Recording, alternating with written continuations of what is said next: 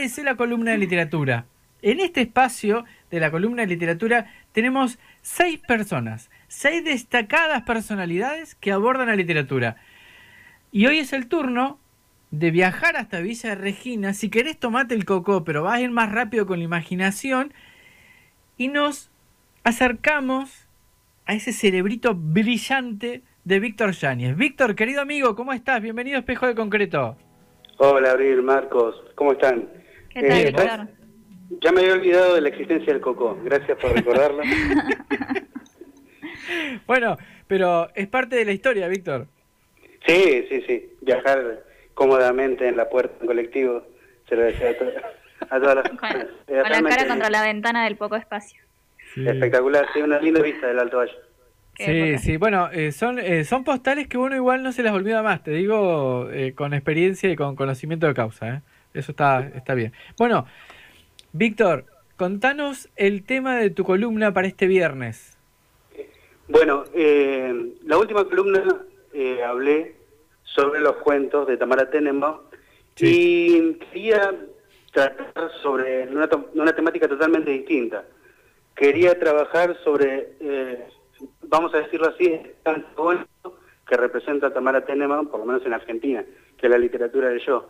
Y pensé en qué escritoras o escritores podría estar dentro de la nueva camada de escritoras o escritores argentinos, o argentinos o argentinos, y llegué eh, a un libro, una novela, una novela, para decirlo de una forma, es una, carac- una caracterización genérica, de Ariana Harwitz, el libro Degenerado.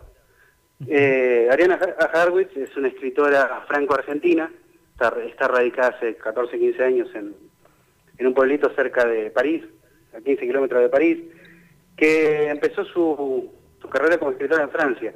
Así que está, se puede decir que es, es tan argentina como francesa en ese sentido. Escribe en español, escribe, se puede decir, escribe en argentino, o sea, tiene muchas características de la literatura rioplatense, pero es totalmente distinto a lo que hablé, a lo que hablamos en la, la misión De pasada Tamara. de Tamara, de Tamara Claro.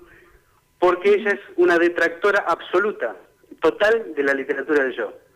Ella eh, postula y defiende la ficción como algo totalmente separado de la vida, la biografía de, una, de un escritor o un escritor. Y la, seguí, la sigo, la sigo desde hace un tiempo en Twitter y es realmente polémica. Está todo el tiempo, la mitad del tiempo hablando de, de literatura de- de- y de política, más, digamos, más de literatura y, específicamente del, arte del siglo XXI, para decirlo así.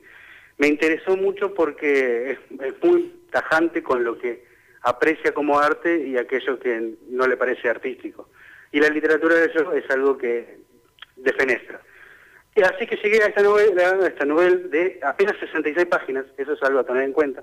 Es una novela de 66 páginas, teniendo en cuenta que hay novelas de 200, 300, 400 páginas. Claro. Y así que me enfrenté con esta novela pensando que le iba a pasar en una tarde. Eh, la novela se llama Degenerado, el, el tema básicamente es sobre un juicio a un pedófilo, un, un académico pedófilo de origen judío eh, que eh, vive en París, en las afueras de París. Eh, es- está escrito en primera persona, está escrito con un estilo que va entre lo narrativo y lo poético, porque el quien habla es el protagonista, es el pedófilo, es quien está acusado. Un hombre muy mayor eh, es este personaje y que está enfrentado a un juicio por vi- violación y asesinato. Las primeras páginas son durísimas, son, están escritas en un estilo, eh, las primeras cinco o seis páginas están, están en estilo completamente directo del monólogo interior. No habla con nadie, está recluido en una, primero en su casa, viendo cómo lo, lo va a buscar la policía francesa, y después cuando se enfrenta a la celda. No habla con nadie. Y las primeras páginas, el monólogo interior es tremendo, es tremendamente fuerte, no solamente por, por cómo, cómo habla, cómo piensa, cómo habla, cómo habla para sí mismo, sino cómo va mezclando la autora, cómo va metiendo un lenguaje académico cada vez que va justificando eh, sus acciones, se va a partir de su propia biografía.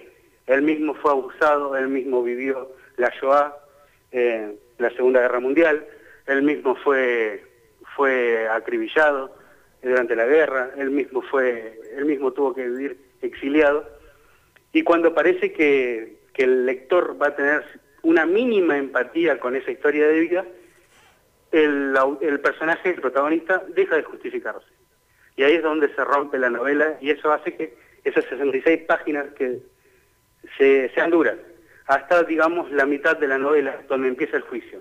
Y ahí empieza una novela mucho más clásica, para decirlo, una novela mucho más clásica, con guiones, con diálogos. Eh, eh, la, la, jueza de la causa tiene, vendría a ser la voz, eh, no solamente de la justicia, sino de la sensatez de esta novela. Y, y a mí me pareció muy fuerte, por esto de el extrañamiento que genera en el lector. El lector, los lectores, el lector típico, no estoy diciendo nada ni bueno ni malo, ni mejor ni peor, sino todos nosotros cuando leemos tenemos cierta empatía con los personajes, con cada un personaje en particular. En este caso es imposible. Y Ariana Harvis lo que hace es, ante la más mínima duda, ante, eh, ante, el, ante la menor flaqueza del lector al ver un, alguien que puede haber sufrido mucho de chico, lo va demostrando que en realidad él no está arrepentido, él, él no siente ningún remordimiento por lo que hace. Y después está el juicio en sí, que es, es la parte de la novela, es la parte que podríamos decir de argumento, es una parte donde uno puede seguir, uno puede seguirlo más como una estructura narrativa. Yo lo recomiendo no como lectura de fin de semana, esto, esto es claro. Lo recomiendo para ir leyendo de a poco, para, con, con cierta, como, como se decía antes, con discreción. Recuerdo que la, los, en los programas de televisión se le pedía discreción al televidente. algo así pasaría con, con lo que se le pide la discreción al lector. Claro, como para que no se pierda con la vorágine del día a día, digamos. Claro, sí, sí, porque es, es realmente es fuerte.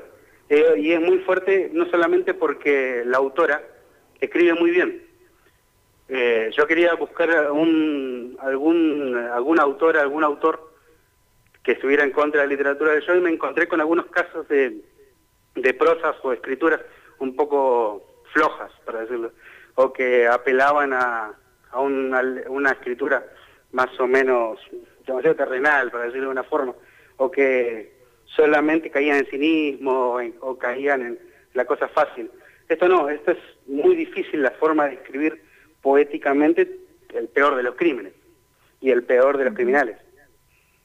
Víctor, ¿sabes que me quedé con esto que eh, comentas, ¿no? Que es muy difícil de, leer, ya te, digo, me resultó súper mega atrapante. Y buscando la portada, la portada también es, es hasta violenta. Sí. Eh, te, da como que te, te, deja choqueado ya de por sí, aparte que la temática de la que trata y todo lo que comentás, como que hace todo una, una, experiencia en conjunto, digamos. Sí, sí, yo no leí ninguna reseña y cuando vi la tapa, la tapa es de, no recuerdo si una liebre, un conejo que está muerto. Eh, claro, con respecto a lo que él considera, el protagonista considera que la, la, la nena fallecida y hoy él son presas, presas de, un, sistema social, pero porque aparte, este protagonista, además de ser pedófilo, además de ser un asesino, eh, es, eh, va tomando todo lo que la gente más eh, detesta. Él no es racista, pero en el momento si lo tienen que jugar, se hace racista. Él no es xenófobo, pero si lo tienen que insultar, busca ser xenófobo. Es como que busca ser odiado porque no ya no tiene capacidad de sentimiento, está totalmente alienado. Es, eh, eh, y en esto se relaciona con aquella columna que de magnetizado, ¿se acuerdan? Sí, claro. De, sí. de Busquet, de Busquet, que eso es una historia real, obviamente, pero lo relacionaba con esa, ese estar totalmente alienado en ese momento y no, no tener ninguna relación con la, con la realidad, para decirlo así. Víctor, ¿y cómo llegaste a Ariana? Eh, la, seguí en Twitter, pero buscando autores o autoras que trataran con temas no eh, con temas ficcionales, no biográficos, mm. eh, me encontré con un tweet que decía, salí del cine peor persona de lo que entré, porque la película no le había gustado. Me llamó la atención, recordé que era escritora, busqué, busqué en la biblioteca, tenía dos libros, y vi que, que no los iba no lo iba a poder terminar para la columna y encontré un tercero, pero eso lo encontré en internet. Ese lo encontré en PDF, y no, no, abrió y entró EPUB, no sé si lo ubican, el, sí, claro. es parecido. Y, y recién tuve que, tuve que pedir otro y ahí llegué y no sé, lo iba a leer en una tarde. Insisto, pensé, ah, 66 páginas. No es nada, no, es muy denso. Yo lo recomiendo para ir leyendo de a poco, especialmente las, primeras las primeras páginas. Sí, como, como digamos, eh, también en esos momentos donde mencionas el, quiebre, donde empieza a ser como una literatura más, eh, más clásica, puede ser que hayas dicho, cuando empieza el tema de... Del juicio. Este, como que tiene distintas partes dentro de su, de su gran estructura. Sí, especialmente por eh, lo que más confunde en las primeras dos o tres páginas es que no hay guiones. Ese estilo es un estilo de monólogo que uno no sabe quién está hablando. Es como entrar al libro con los ojos cerrados y escuchar un montón de voces que al final resulta que es la misma voz, que es la misma, que es el mismo personaje, que lo atormentan un montón de voces de su infancia. De, Interesante. me imagino que ha tenido algún abordaje desde el psicoanálisis, seguramente. Sí, incluso en uno de los, en, la segunda parte de la novela, dice que ni el siglo XX no fue el siglo ni de Marx ni de Stalin, sino que fue el siglo de Freud.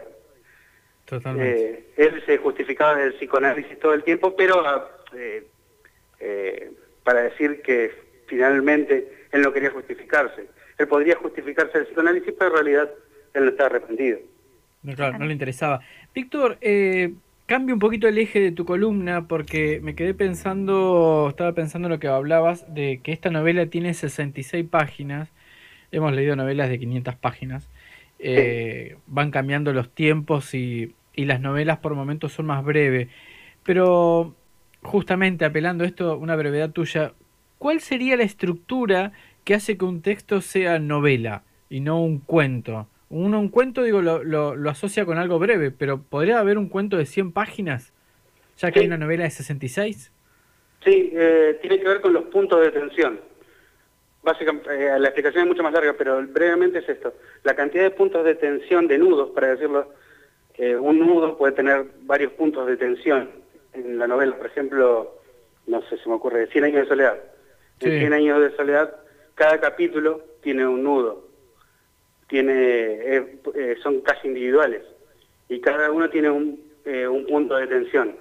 Digámoslo así, en 100 años de soledad hay una estructura narrativa que va llevando a que estos 100 años que dura la casa de los buen días, tiene distintos puntos de quiebre en donde los personajes eh, crecen, se desarrollan, tienen un conflicto y mueren, pero hay un gran nudo en la novela que es la casa, la casa que comparten, la casa familiar. Incluso la novela, esta novela se iba a llamar La Casa. Eh, esta es una, es una novela porque hay dos puntos de tensión. Uno cuando es arrestado, que entra la policía, eh, tiene que tumbar la puerta, y él se presenta y presenta todo el caso y otro es el juicio, donde aparece las pruebas y donde aparece lo inesperado, que eso es lo que quiero que los lectores descubran. Claro. Sabes que, Víctor, en, en, todo, todo tu relato me, me, surge la pregunta que esto es como más, sería más una pregunta para Ariana, ¿no? Pero ¿cómo ha sido el proceso de escribir a semejante personaje, semejante historia, porque me quedó mucho tu frase esta de que no podemos empatizar con el, personaje principal. Eh, sí, em, se lo han preguntado varias veces y, siempre em, creo que está un poco la defensiva Harvix con eso, porque quienes la entrevistan sin haberlo leído mucho le dicen, hay algo de autobiográfico en tus historias y ella ya se pone en la defensiva en todas las entrevistas incluso claro, con esto de la literatura del yo, ¿no? Claro, y dice, no, no, para, sí, eh, yo no maté a nadie, yo no violé a nadie, eso lo dice, lo dice al principio de la entrevista, porque todas sus novelas tratan sobre temas familiares. Eh, esta, por ejemplo, trata sobre la familia de este violador, de este asesino, que eh, desemboca en que sea un violador asesino, supuestamente. Eh, sus cuatro novelas tratan sobre ese eje. Pero dice que su familia fue muy tradicional, muy, muy común, para decirlo de una forma, y no, no, no, tuvo, no tuvo una infancia difícil, ni una, ni una familia difícil para sobrellevar.